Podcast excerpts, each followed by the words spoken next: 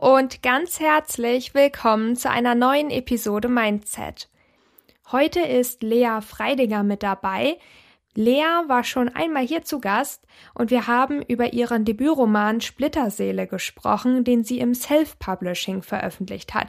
Damals haben wir schon äh, ganz offen über ja, das ganze organisatorische, was auf einen zukommt im Self-Publishing gesprochen. Es war wirklich sehr, sehr interessant und auch aufschlussreich.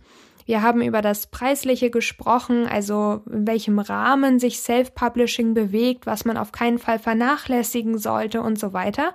Und heute soll es um das Thema Self-Publishing versus Verlag gehen, also der herkömmliche Publikumsverlag. Denn ihren zweiten Roman hat Lea im Publikumsverlag veröffentlicht. Und heute wollen wir das Ganze mal so ein bisschen Revue geschehen lassen und mal die Vorteile und Nachteile besprechen, beziehungsweise ja mal gucken, ob sich das Ganze vielleicht doch irgendwie ein bisschen ähnlicher sieht, als man so denkt, wie das qualitativ aussieht. Und jetzt würde ich sagen, wir fangen direkt an. Also, Lea, ganz herzlich willkommen im Podcast. Hey. Freut mich, dass du mit dabei bist. Ja, ich freue mich auch total, dass es äh, nochmal geklappt hat, weil das letzte Mal so viel Spaß gemacht hat. Ich bin schon richtig begeistert. Ist auch schon ganz schön lange her. Ja, ja, genau. Also es war Oktober oder November. Ich bin mir gerade gar nicht. Nee, Oktober. Oktober. Ich, oder? Oder noch früher. Nein, es war noch früher. Boah, ich, ich weiß es nicht. ich weiß es selbst nicht mehr genau. Auf jeden Fall schon. Es war vor meiner Verlagsveröffentlichung, soweit. Das stimmt. Die kam ja kurz danach. Ja. Möchtest du gleich zum Einstieg mal von deiner Verlagsveröffentlichung im November erzählen? Ähm, ja, klar. Also sie war auf jeden Fall richtig schön. Ähm, sie war entspannter als die letzte. Und ähm, ja, ich habe mich einfach voll gefreut, dass das alles so geklappt hat. Ähm, wobei ich, also ich sagte, ich habe das schon mal gesagt in meinem, ähm, in meinem Privataccount halt in einem Beitrag angesprochen, dass für mich die Veröffentlichung selbst nie so dieses ganz große Ding ist, sondern einfach so alles, was drumherum ist. Und ich habe ja dann im Dezember eine Adventskalenderaktion gemacht, weil ähm, mein Buch ja auch in 24 Tage eingeteilt ist und in der Adventszeit spielt. Und äh, die Protagonistin muss dort oder soll dort Aufgaben erledigen. Ähm, die hat sie von ihrem Vater gestellt bekommen, der leider gestorben ist kurz vor Weihnachten. Und ähm, ich habe dann die Aufgaben so angepasst, weil teilweise war das mit Schlittenfahren oder irgendwie sowas. Geht natürlich hier jetzt eher nicht. Und ähm, habe dann zusammen mit meinen Bloggern äh, diese Aktion aufgezogen und da haben dann andere Leute auch mitmachen können. Und das fand ich richtig, richtig schön. Also das war das Schönste an dieser Veröffentlichung. Oh, das klingt auch total schön. Ja. Wie war das eigentlich, als du zu deinem Verlag gefunden hast? Also vielleicht kannst du ja erstmal sagen, wo du veröffentlicht hast und wie du auf den Verlag gekommen bist und dann vielleicht die Anfänge da, also wie du dich dafür entschieden hast, versus wie du dich für Self-Publishing entschieden hast. Was waren deine Beweggründe? Also für Self-Publishing habe ich mich halt wegen des Projektes entschieden, vor allem einfach, weil mir das so wichtig war und ich habe sehr viel mit Self-Publishern zu tun gehabt ähm, davor und hat da auch so eine richtig gute Unterstützung gehabt und habe dann einfach gemerkt, dass das das ist, was ich für dieses Projekt haben möchte. Außerdem hatte ich halt auch die Zeit und in dem Falle auch die finanziellen Mittel, um das aufzuziehen. Und deswegen habe ich mich für Self-Publishing entschieden und ich finde es auch immer noch, also dieses Projekt hätte vermutlich auch zu keinem Verlag gepasst. Ich habe es nirgendwo eingereicht oder so, aber ich wusste einfach, ich möchte das selbst machen, so. Und habe dann aber auch gemerkt, ähm, dass ich das jetzt während meinem Studium einfach nicht so auf die Beine kriege wie vorher, also dass ich es einfach nicht stemmen kann und auch nicht stemmen möchte. Und habe deswegen praktisch dann 2021 beschlossen, so ja, ich, ich schau mal, dass ich irgendwo vielleicht bei einem Verlag unterkomme, ist ja auch nicht so einfach immer. Ähm, und dann habe ich Ende 2020 habe ich die Geschichte angefangen, weil Pieper die zuerst gesucht hat. Also sie hat so Weihnachtsgeschichten gesucht und dann bin ich auf die Idee gekommen, habe die ersten paar tausend Wörter geschrieben und habe sie dann dort eingereicht. Da kam ich dann nicht weiter. Ähm, dann habe ich sie bei Impress eingereicht, weil die auch nach ähm, Winter Romance gesucht hatten. Ähm, die haben mir dann eine richtig nette Absage geschickt, so mit voll, voll goldigem langen Text und meinen so, ja, sie finden es richtig toll, aber es passt einfach nicht ins Programm rein so. Und kurz darauf hat dann Forever, also da, wo ich jetzt auch untergekommen bin, Forever bei Ulstein, das ist im Print, ähm, hatte dann für, ich glaube, zwei Wochen oder so ihre Manuskriptannahme nochmal geöffnet, weil die das ja den, das ganze Jahr über ist das eigentlich geschlossen, dann kannst du nichts einreichen und dann war das gerade so Ende Juni, glaube ich. Und dann habe ich das am letzten Tag hingeschickt, ich glaube um 18 Uhr oder so, weil ich gemeint habe, so ja, ich habe ja die Unterlagen fertig, warum sollte ich es nicht einfach hinschicken? Ist ja dann auch egal so. Und hatte das aber auch schon wieder vergessen eigentlich, weil es in der Zeit war viel privat auch noch ein bisschen los. Und dann ähm, war ich im Urlaub bei Freunden. Und dann habe ich diese E-Mail gekriegt und ich war so, hä, warum habe ich eine E-Mail, wo dann halt mein Arbeitstitel, beziehungsweise mein Arbeitstitel wurde übernommen, also Schneeflockentanz, wo dann Schneeflockentanz als ne, Betreff stand und ich war so, hä, habe ich das meinen Testlesern geschickt oder keine Ahnung was. Und dann äh, habe ich so weitergelesen, habe ich gesehen, oha, das kam, also kommt von vom Verlag.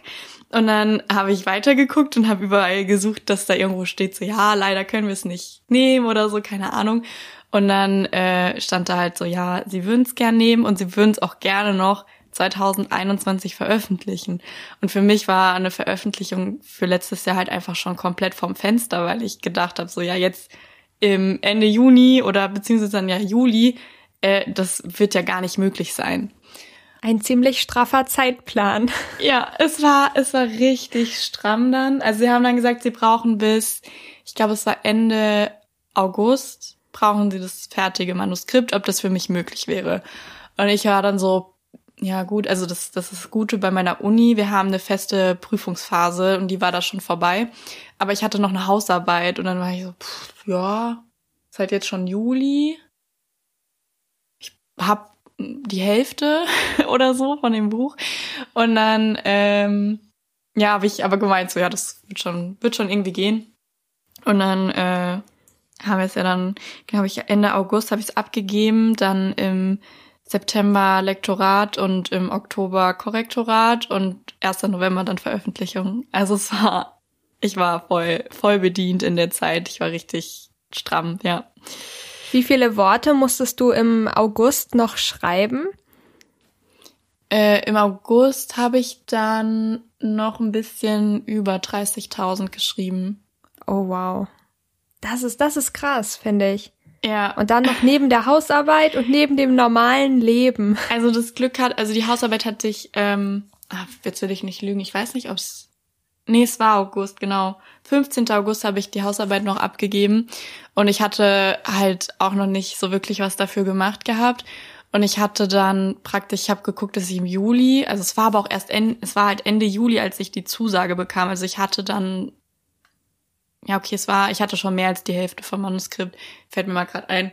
Aber ähm, ja, es war dann halt so, da dachte ich so, okay, ich, ich mache jetzt jeden Tag äh, Hausarbeit, da hole ich mir so fünf, sechs Tage raus und ziehe das dann voll durch und dann mache ich wieder weiter. Und so ungefähr habe ich es dann auch gemacht, dass ich dann, ich habe zwei Wochen geschrieben, eine Woche Hausarbeit und dann nochmal eine Woche geschrieben. Und ich bin dann tatsächlich am 30. August fertig geworden. Also ich hatte noch einen Tag Puffer. Wie ist das mit den Deadlines im Vergleich Self-Publishing ähm, gegen Verlag? Also es kommt halt drauf an. Ich meine, es gibt ja auch Self-Publisher, die sich sehr, sehr enge Deadlines setzen. Dann hast du natürlich auch den Stress. Und ähm, das war jetzt auch, sage ich mal, ich glaube nicht, dass das immer, also es läuft ja nicht immer so, dass du einen Monat noch hast, um das zu Ende zu schreiben, dann in zwei Wochen Lektorat durchhaust und äh, in ein paar Tagen Korrektorat und so. Ich habe dann ja wirklich auch den ganzen Tag da dran gesessen, was mir halt nur möglich war, weil ich dann auch irgendwie geguckt habe, dass ich bei der Uni ein bisschen kürze oder kürzer trete. Ähm, aber sonst denke ich, kommt es halt wirklich drauf an, in welchem Verlag man ist, wie viele Veröffentlichungen man auch für ein Jahr plant. Also ich meine, wenn du eine Veröffentlichung im Jahr hast, dann kannst du das ja auch strecken. Aber wenn du halt zwei oder drei hast, dann hast du ja so oder so, ob du jetzt im Self-Publishing bist oder beim Verlag, hast du ja enge Deadlines. Und ich glaube, das unterscheidet sich nicht so sehr voneinander. Von, also Self-Publishing und Verlag, außer du sagst jetzt so, du ziehst ein Self-Publishing-Projekt über zwei, drei Jahre auf, dann hast du natürlich nicht so viel Stress. Wo sind denn so die, die allergrößten Unterschiede gewesen? Mm, eigentlich am Orga-Kram, also an allem so, was, also ich weiß nicht, dieses, ich suche mir einen Vertriebspartner und entscheide mich erstmal für einen, dann Probedruck, äh, Druckerei suchen, entscheiden, irgendwie nochmal für ein Lektorat entscheiden und einfach so diese ganzen Sachen, die halt, also ich meine, klar, Lektorat, Korrektorat, das machst du so oder so oder solltest du so oder so machen. Und das sind Sachen, die brauchen halt seine Zeit und die sind auch gleich, sowohl bei Verlag als auch bei Self-Publishing. Ähm, aber so alles, was so drumherum ist, die Kalkulation, vielleicht auch Vorbestelleraktion, ähm, Sachen verpacken, verschicken, äh, irgendwie da aufs Amt laufen, noch ein Gewerbe anmelden, Steuererklärung. Okay, Steuererklärung muss man sowieso machen, aber sowas halt. Das ist eigentlich so der prägnante Unterschied, finde ich, zwischen Self-Publishing und Verlag, wenn man die finanziellen Sachen außen vor lässt. Wo ist der größte Unterschied hinsichtlich des Geldes? Also beim Self-Publishing nimmt man das Geld ja selbst in die Hand und beim Verlag ja überhaupt nicht. Hm, überhaupt nicht, würde ich jetzt auch nicht sagen weil du ja schon Kosten hast für deine Blogger zum Beispiel, wenn du Bloggerboxen machst, wenn du Goodies drucken lässt, wenn du Postkarten machst Ach so, oder so. ja, Marketing. Genau, das ist das, was halt auch ja. im Verlag, beziehungsweise natürlich nicht immer, wenn du in einem Publikumsverlag bist, äh, eine Agentur an der Hand hast und da im Spitzenprogramm bist, kriegst du da meistens auch deine Goodies vom Verlag gestellt, aber ich sag jetzt mal so im gerade E-Book-Only-Segment oder halt auch einfach im Imprint oder halt, wenn du nicht gerade, ja, ich denke, es kommt einfach auf dein, deine Größe an, auch von generell, wo du eingestuft wirst im Verlag, ähm, dann musst du deine Marketing-Sachen schon selbst bezahlen, ja. Aber ansonsten finanziell ist halt, also du hast halt im Self-Publishing natürlich, du musst halt alles selbst tragen, ohne dass du weißt, ob du es wieder rauskriegst. Und je nachdem, wie und wo du veröffentlichst, kriegst du, ich würde schon sagen, mehr Marge. Ähm, also beziehungsweise ich kriege mehr Marge im Self-Publishing als äh, beim Verlag. Aber ähm, es ist halt auch irgendwie was anderes, weil ich meine, wenn du ein 600 Seiten Buch hast, so viel Marge bleibt dann am Ende auch nicht mehr übrig.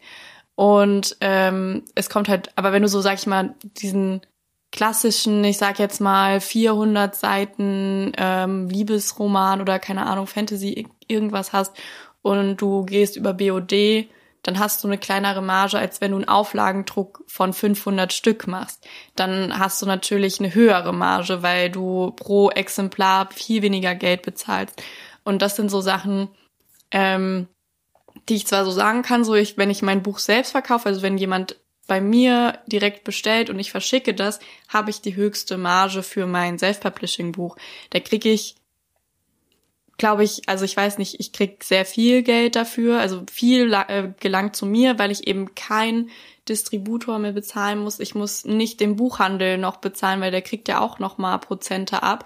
Und ähm, eben auch nicht meine Druckerei oder so, wenn ich jetzt bei BOD wäre, sondern ich habe halt den Auflagendruck, ich habe pro Exemplar so und so viel Euro bezahlt, abzüglich Versandkosten bleiben mir dann halt eben noch ein paar Euro übrig, während man bei BOD oder auch anders schnell mal bei weiß ich nicht, also ich kenne BOD-Margen jetzt nicht so gut, aber halt vielleicht schon so zwischen ein und zwei Euro landet oder so. Und so viel mehr ist es jetzt auch nicht, obwohl du halt mehr Kosten hast. Und das ist so eine Sache, die muss man sich halt durchrechnen und kalkulieren, ob man bereit ist, das halt zu machen und auch das Risiko einzugehen, das nicht nochmal rauszuholen oder eben nicht. Genau. Das war gerade auch total interessant, was du alles so zu den Margen erzählt hast. Habe ich nämlich vorhin so spontan gar nicht drüber nachgedacht. Ich habe nur gedacht, beim Self-Publishing musst du es nicht nur selbst koordinieren, sondern du hast ja auch selbst die Kosten. Aber ich habe ich hab gar nicht drüber nachgedacht in dem Moment, dass ja der Verlag, ähm, der investiert ja in dich und in deine Geschichte. Bedeutet, die Marge ist natürlich dann auch geringer. Ja, ja, auf jeden Fall. Also auf jeden Fall kommt drauf an, auch wieder welche, welche Art von Autor du bist wahrscheinlich. Also wenn du Spiegel-Bestseller irgendwo bist und kriegst, aber in Deutschland, sage ich mal, sind Vorschüsse jetzt auch nicht so hoch. Ähm, sag ich mal, im US-amerikanischen Markt sind da Vorschüsse schon deutlich höher. Ähm, aber nee, klar, also du kriegst natürlich. Kennst du die Zahlen? Nicht genau, deswegen würde ich dir jetzt ungern sagen. So, ich will jetzt keine, keine Gerüchte so. in die Welt setzen, aber ich glaube, ähm, ich, nee, also ich weiß es ja selbst auch nicht genau, weil man ja nicht über, also wenn du Vorschüsse kriegst, darfst du, glaube ich, auch nicht so genau darüber reden. Also ich habe keinen gekriegt, ähm, weil das dann unter Vertragsschweigepflicht oder so fällt. Aber ich glaube, in Deutschland kannst du recht froh sein, wenn du für eine Trilogie so 10.000 Euro Vorschuss kriegst oder so, während äh, im US-amerikanischen Markt das schon gerne mal im fünfstelligen oder sechsstelligen Bereich sein kann. Also höheren fünfstelligen ja. Bereich. Aber ich weiß da nichts genaueres, deswegen möchte ich da jetzt eigentlich auch nicht so viel zu sagen. Aber nee, klar, Marge. Also nicht zu ernst nehmen. ja, nee, aber also, also Marge im Verlag ist auf jeden Fall geringer, so pauschal gesagt, als im Self-Publishing. Aber weil die natürlich halt die Kosten für dich haben. Genau, das ist halt klar, ja. Ja. Was ich auch noch sagen, Vorschüsse sind übrigens nicht also du kriegst es nicht plus Marge, sondern du kriegst den Vorschuss und dann kriegst du so lange keine Marge pro Exemplar, bis dieser Vorschuss raus ist. Das wissen viele auch nicht. Wie meinst du das, bis der Vorschuss raus ist? Also. Ach, dass der wieder reingekommen ist vom Verdienst her. Ja. Ja, genau. Ja, ja, genau. Und, und dann kriegst du im Prinzip wieder Geld. Ja, genau. Also wenn, wenn du 2000 Euro Vorschuss gekriegt hast oder Garantiehonorar nennt man das auch, dann äh, musst du praktisch so viele Bücher verkaufen, dass du 2000 Euro bekommen hättest von den Margen her. Und ab diesem verkauften Exemplar kriegst du dann auch wieder zusätzlich Marge. Aber bis dorthin nicht. Aber da, da fallen auch ähm, Übersetzungslizenzen oder so rein. Wenn die verkauft werden, dann kommt es auch dazu. Also es geht praktisch, wenn du als Autor mit deinen Margen 2000 nochmal eingespielt hast, dem Verlag kriegst du dann zusätzlich was. Ja. Selbst wenn dein Buch schlechter läuft, musst du halt dieses Garantiehonorar nicht zurückgeben. Und deswegen, das ist so der Vorteil an der Sache. Und vor allem kann man am Garantiehonorar auch festmachen, wie hoch der Verlag einschätzt, wie, wie viel er mit dir einnehmen wird. Wenn du einen Vorschuss von 10.000 kriegst, äh, denkt er natürlich, also dann sieht er sehr, sehr viel in dir. Wenn er dir 500 Euro ja. gibt, dann wird deine Auflage auch nicht so groß sein. Also das kann man so ein bisschen daran dann auch messen. Wie ist das mit der Reichweite? Du hast ja gerade schon mal den Buchhandel angesprochen. Im Self-Publishing liegst du natürlich nicht einfach so in den Buchhandlungen aus. Aber man kann natürlich bei seinen Buchhandlungen vor Ort vorbeischauen und mal fragen, ob sie es auslegen würden. Man liegt dann aber natürlich nicht überall aus und auch nicht in, in ganz Deutschland. Was ich persönlich so ein, ich, ich finde schon, das ist so ein kleiner Nachteil am Self-Publishing. Wie siehst du das? Also mein Verlagsbuch ist ja E-Book only, deswegen kann ich da explizit jetzt nichts zu sagen, aber ich glaube, es ist ähm, so ein bisschen auch Irrglaube, dass sobald du in einem Verlag veröffentlichst, in jeder Buchhandlung ausliegst, weil das ist nicht der Fall. Also ich meine, äh, Impress zum Beispiel, die machen ja zu jedem E-Book auch ein äh, Print und die liegen auch nicht überall aus und auch nicht jeder Pieper vom Publikumsverlag liegt in, äh, in Buchhandlungen aus. Ich meine, klar, schon eher und auch ähm, natürlich in mehreren und vielleicht auch ohne, dass man aktiv dort die ganze Zeit hingehen muss. Aber ich meine, jeder Verlag hat, soweit ich weiß, auch jemanden, der ja sich darum kümmert. Die gehen ja dann auch, also die schicken ja dann auch Programme raus zu den Buchhandlungen, wo sie dann gucken können, was nehmen wir auf und was nicht. Und ich finde, also ich war nicht selbstbewusst genug, um in Buchhandlungen zu gehen und mich da vorzustellen und so. Aber ich hatte, also mein Buch lag im Thalia hier im, äh, in der Stadt, ohne dass ich da irgendwas gemacht habe. Das fand ich sehr, sehr cool. Echt? Ähm, und, und wie kam es dazu? Ein, einfach so. Du bist da hingegangen und ja. plötzlich war es da. Also ich habe ähm, halt geschaut, um ich wollte wissen, wie lange das so dauert, wenn ich jetzt da im Talier mein Buch bestellen würde, wann ich das abholen könnte, einfach um zu überprüfen, ob das realistisch ist oder ob das alles läuft halt vom Vertrieb. Und dann habe ich gesehen, dass da halt stand so ja vor vor Ort oder auf Lager äh, direkt abholbereit. Und dann war ich so, hä? Ja, wenn das ja direkt, also auf Lager bedeutet ja, dass es da ist. Und dann bin ich extra ähm, nach Saarbrücken gefahren, um nachzuschauen. Und dann war es wirklich da. Ja, das war schon sehr, sehr cool. Aber ja, man geht da halt auch schon schnell unter. Und deswegen, also ich verstehe das, dass das so, dass man das selbst eher als Nachteil sieht.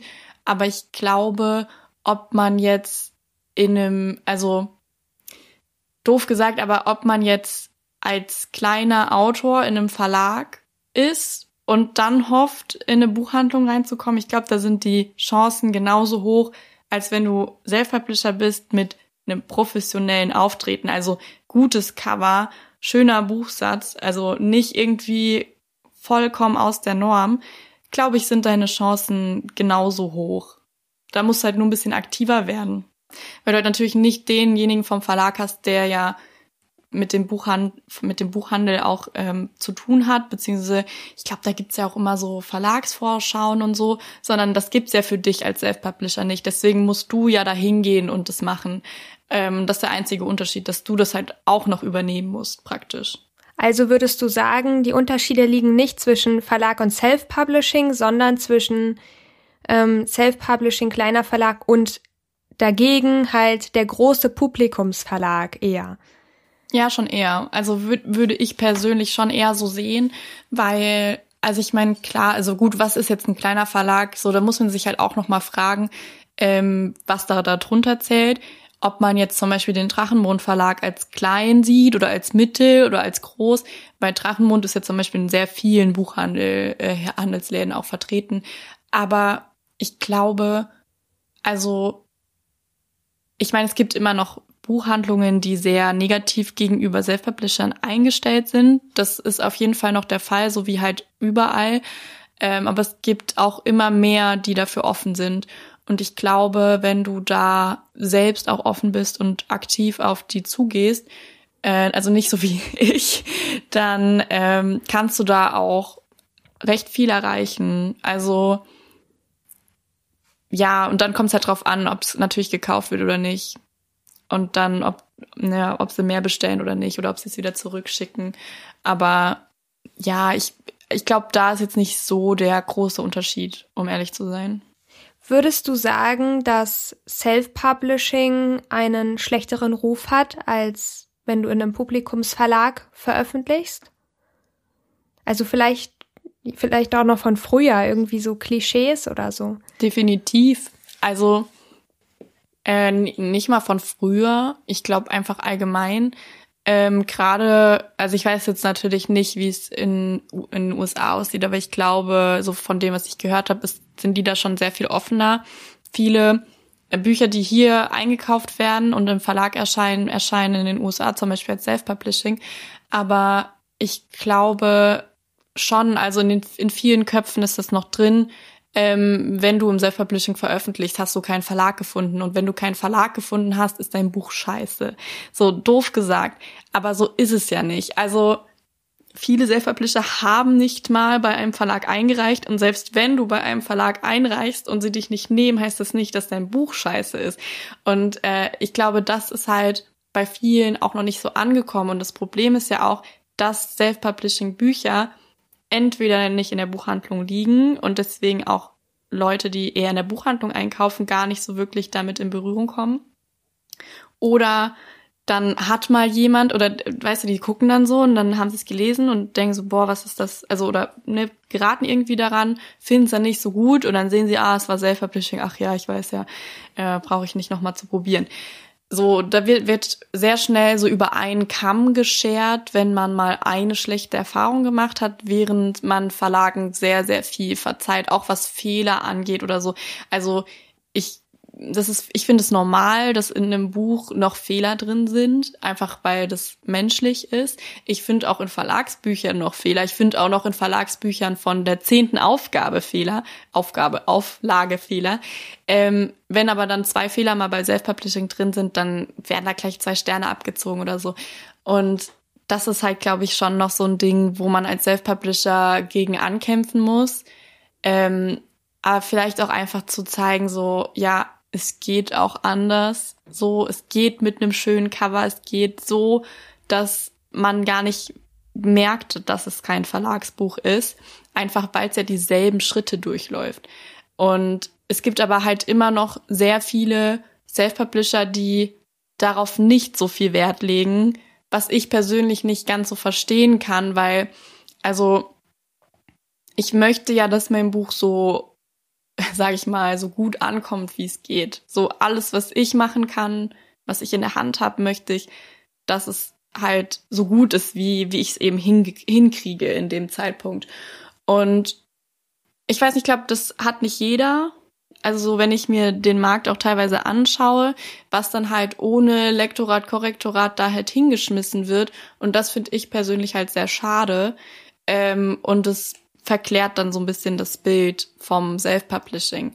Wobei ich auch sagen muss, ähm, daran anknüpfend, ich finde auch manche Verlage, also jetzt nicht die krass großen, sondern wenn man mal so in die kleinere Schiene geht, ähm, was die da teilweise für Cover und auch so ohne Lektorat, Korrektorat auf den Markt werfen, aber da wird es irgendwie nicht, also da, dann heißt es halt so, ach okay, der Verlag ist halt so ein bisschen, hm, da kaufe ich jetzt nichts mehr, die haben nicht so die gute Qualität, aber dann heißt es nicht direkt, ja, alle Verlage sind schlecht, so.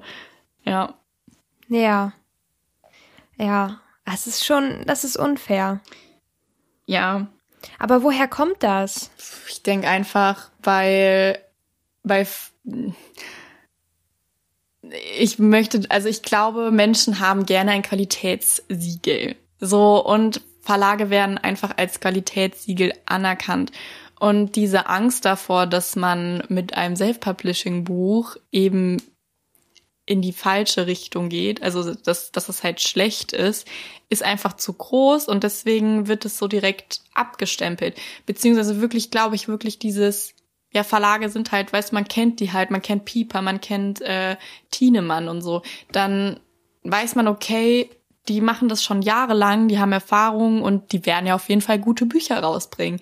Aber ja, also man versperrt sich da halt, glaube ich, so ein bisschen, weil man Angst hat und vielleicht auch durch vergangene negative Erfahrungen, die man einmal mit einem Self-Publishing-Buch gemacht hat, ähm, ja, ich, keine Ahnung, ich weiß es nicht genau. Vielleicht auch, weil viele gar nicht so drin sind in der Materie. Also viele Leser sind ja auch gar nicht, also ich finde so Bookstagram, die sind da schon ein bisschen weiter mit ähm, Self-Publishing etc., die sind ja da sehr vertreten und werden auch viel von Bloggern unterstützt. Aber viele Leser sind ja gar nicht auf Instagram oder so unterwegs, sondern die gehen halt in die Buchhandlung und sehen da keine Self-Publishing-Bücher. Und wenn keine Self-Publishing-Bücher in der Buchhandlung stehen, dann müssen die ja schlecht sein. So, weißt du, wie ich meine? Ja, ja, ich verstehe das gut. Wie ist der Unterschied zur Literaturagentur? Hast du da irgendwelche Erfahrungen oder würdest du sagen, das wäre jetzt so für dich der nächste Schritt, das wäre vielleicht so ein Ziel? Und aus welchen Gründen? Ähm, ja, ist auf jeden Fall mein nächster Schritt. Ähm, ich habe mich noch nicht wirklich aktiv beworben, aber das hatte, ich hatte das im November vor, aber dann hat sich das irgendwie alles verschoben. Ich würde es jetzt gern demnächst angehen, also die nächsten zwei Wochen. Ähm, ich finde, also ich, ich selbst habe keine Erfahrungen, deswegen kann ich darüber jetzt nicht reden, aber ähm, ich glaube, es ist halt auch so der nächste Schritt, um in ähm, Publikumsverlage reinzukommen, weil eigentlich, also Literaturagenturen vermitteln an sich ja auch nur in Publikumsverlage rein ähm, dann kann es natürlich auch sein, dass du durch eine äh, Literaturagentur Vorschüsse bekommst, die du so gar nicht. Also ich glaube, es ist so, wenn du halt sehr viel Erfahrung auf dem Markt hast und weißt, was geht, dann glaube ich, und du sehr verhandlungsgeschickt bist, dann denke ich, geht es auch als einzelner Autor. Aber ich sag mal, ich habe weder richtig Erfahrung auf dem Markt, ich weiß nicht, was geht und was nicht und ich bin auch nicht gut im Verhandeln. Und deswegen sage ich so, eine Agentur ist dann einfach das, was ich brauche, um jetzt höher zu kommen, also weiterzukommen, ja. so dorthin, wo ich hin möchte. Und ähm, ich denke, eine gute Literaturagentur, mit der du sehr gut zusammenarbeitest, also kann natürlich auch manchmal nicht so gut ähm, laufen, aber dann würde ich persönlich zum Beispiel auch keinen Vertrag abschließen mit einer Agentur, wenn ich das Gefühl hätte, das passt zwischenmenschlich auch nicht äh, oder man möchte nicht dasselbe. Ähm, dann ist es, glaube ich, eine Zusammenarbeit, die du also die dir auch sehr, sehr viel bringt oder ich hoffe mir zumindest, dass sie mir sehr viel bringt.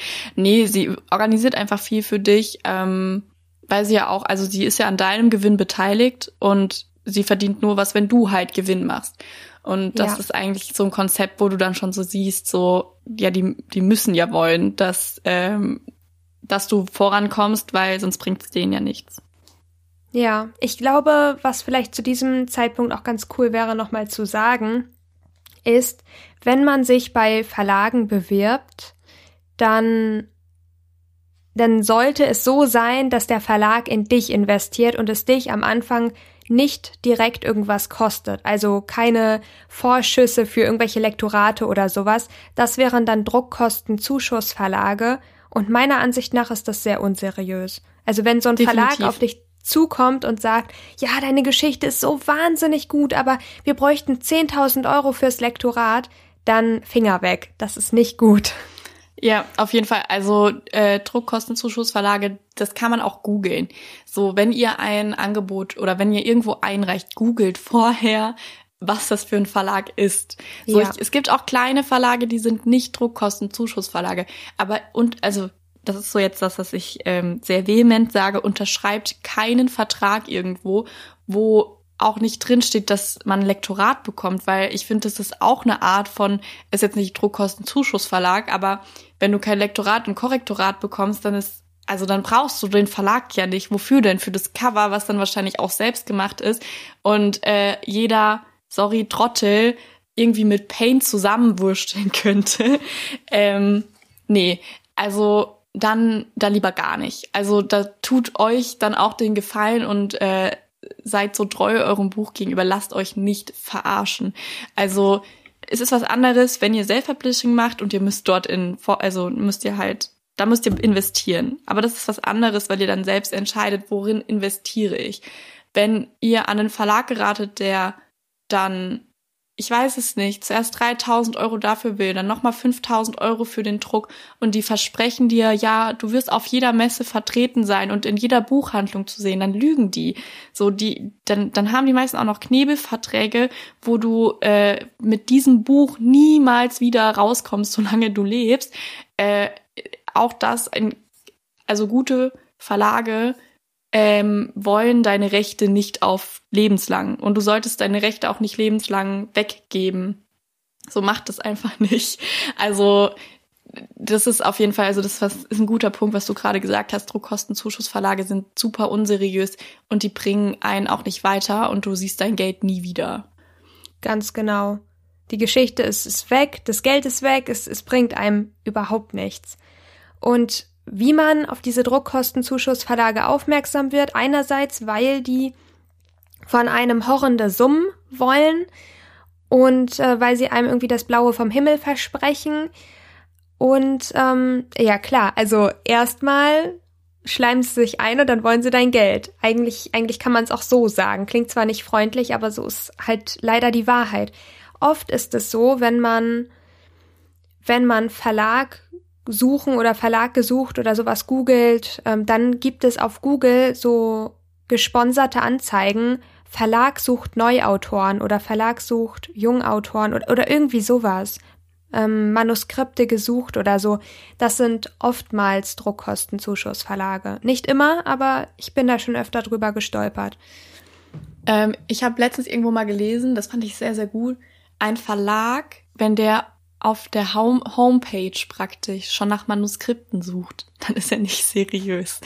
Also, weil, also ein guter, also anders gesagt, äh, die meisten Verlage haben ja wirklich nur im, äh, in der Fußzeile stehen, hier Manuskripte einreichen oder irgendwo in einem Unterpunkt oder so. Ähm, es ist einfach, also in der Homepage von einem Verlag sollte die Bücher vorstellen und nicht nach Manuskripten suchen. Wenn das jetzt irgendwie gerade so, ja, eine Woche lang offen oder so und es ist so ein kleiner Reminder, der dann kommt, ist auch wieder was anderes. Aber wenn, wenn man auf eine Verlagsseite kommt und es wird dann ganz groß, ja, wir suchen Neuautoren, so und so und so. Ähm, nee.